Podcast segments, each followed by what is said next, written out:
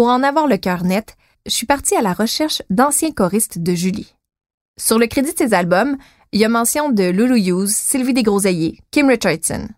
Mais quand je regarde les prestations de Julie Masse dans les talk shows de l'époque, elle est toujours accompagnée des deux mêmes personnes qu'elle présente comme Roxane et Sylvain. Sylvain comme dans Sylvain Cossette. Ouais, Julie Masse, euh, écoute, c'était un choc parce que, bon, des fois, il y avait des petites chorégraphies. Tu sais, moi, j'étais comme, non, ça me tente pas, j'ai pas le goût de faire ça.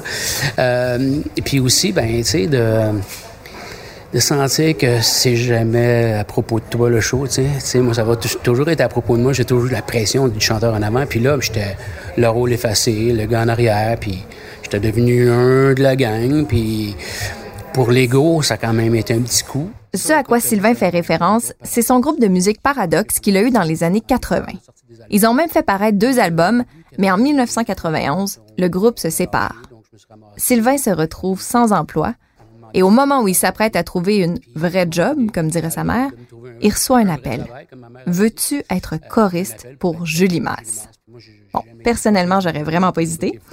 Mais Sylvain, lui? J'ai pensé sérieusement parce que, tu sais, pour moi, c'était pas ça que je voulais dans la vie, être choriste. Et puis là, c'est pas péjoratif, puis c'est pas négatif. Ce que je dis, c'est que tu as des gens qui sont bons pour être en arrière, pour épauler le chanteur en avant, puis tu en as d'autres qui ont besoin de la pression. Et moi, j'ai besoin de la pression comme chanteur. Donc, euh, j'ai hésité, mais en même temps, je me suis dit à un moment donné, s'il y a une façon pour que je revienne dans la musique, puis voir si vraiment j'ai le goût d'en faire euh, mon métier toute ma vie, faire des sacrifices, ben c'est une bonne façon de revenir un peu par la porte d'en arrière.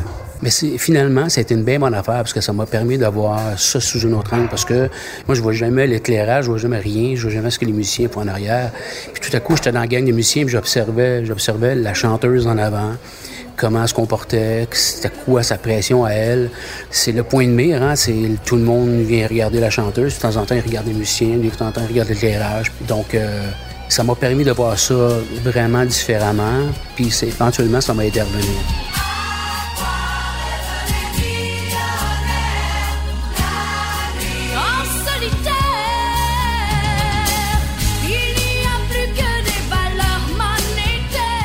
Est-ce que tu avais l'impression des fois que Julie, elle aurait aimé ça, elle aussi, être euh, backup singer?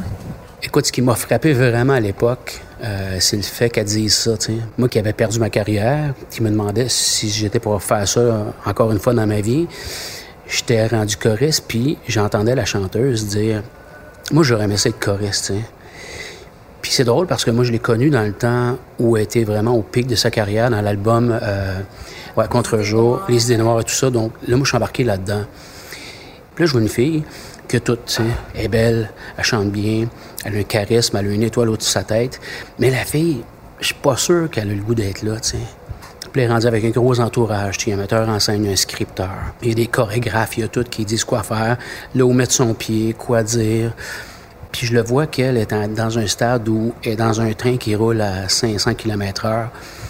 Puis elle veut pas en sortir, puis je suis pas sûr qu'elle va en sortir parce que, tu sais, c'est le fun, le succès. Puis moi, je l'ai vécu, puis j'étais pareil dans un gros, gros succès où tu peux pas, tu peux pas en sortir. Tu continues, tu le fais, mais des fois, tu es malheureux un peu. moi, je les voyais des fois, je me disais, est-ce qu'elle est heureuse? C'est drôle que moi, en arrière, le gars qui veut être chanteur principal et la chanteuse principale qui veut, qui veut être choriste. Puis, à un moment donné, on s'est croisés les deux parce qu'elle m'a demandé de chanter Africa avec elle parce qu'elle venait d'un voyage d'Afrique. Elle a dit, attends-tu qu'on fasse un duo? Parce que son agent de l'époque voulait me signer, voulait faire un album avec moi. Fait que, ça va être le fun. On va voir un peu, on va vérifier les gens, comment qui te voient maintenant comme chanteur après tout ce que tu as fait.